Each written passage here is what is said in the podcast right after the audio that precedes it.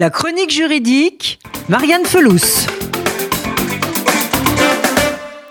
Rouler à vélo dans les grandes villes devient de plus en plus courant et beaucoup de cyclistes pensent à tort qu'ils peuvent contourner la réglementation routière sous prétexte qu'ils ne mettent pas en danger les autres véhicules. C'est pourtant faux et le Code de la route prévoit des règles strictes en la matière. Elles sont sanctionnées d'une amende en cas d'infraction constatée par les forces de l'ordre. Le point sur les sanctions encourues pour les cas les plus fréquents. Il est parfois tentant pour un cycliste de rouler sur le trottoir, notamment lorsqu'aucun piéton ne s'y trouve. Cette pratique est interdite et vous expose à une amende de 135 euros, pouvant atteindre 375 euros en cas de majoration de retard. Cette sanction ne s'applique pas néanmoins aux enfants de moins de 8 ans qui, eux, sont autorisés à rouler à vélo sur un trottoir.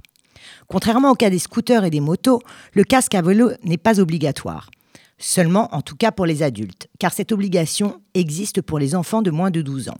En cas d'infraction, l'amende s'applique et l'adulte qui transporte ou accompagne l'enfant se verra appliquer cette amende.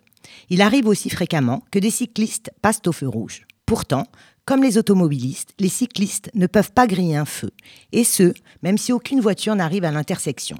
S'ils le font, ils risquent la même peine que les conducteurs de voitures. S'agissant d'alcool et de guidon, beaucoup de cyclistes l'ignorent, mais rouler à vélo en état d'ivresse peut vous conduire au tribunal. En cas de contrôle, l'amende encourue peut atteindre jusqu'à 750 euros. À partir de 0,8 g, il s'agit d'un délit et l'affaire sera donc jugée par le tribunal correctionnel et votre permis de conduire peut également être suspendu. Enfin, avez-vous le droit de téléphoner sur votre vélo? La réponse est non. C'est strictement interdit, même avec des écouteurs. Et ce, pour des raisons évidentes de prudence. Ces faits sont passibles d'une amende de 135 euros. Les infractions routières commises en vélo entraînent une amende, mais pas de retrait de points sur le permis de conduire.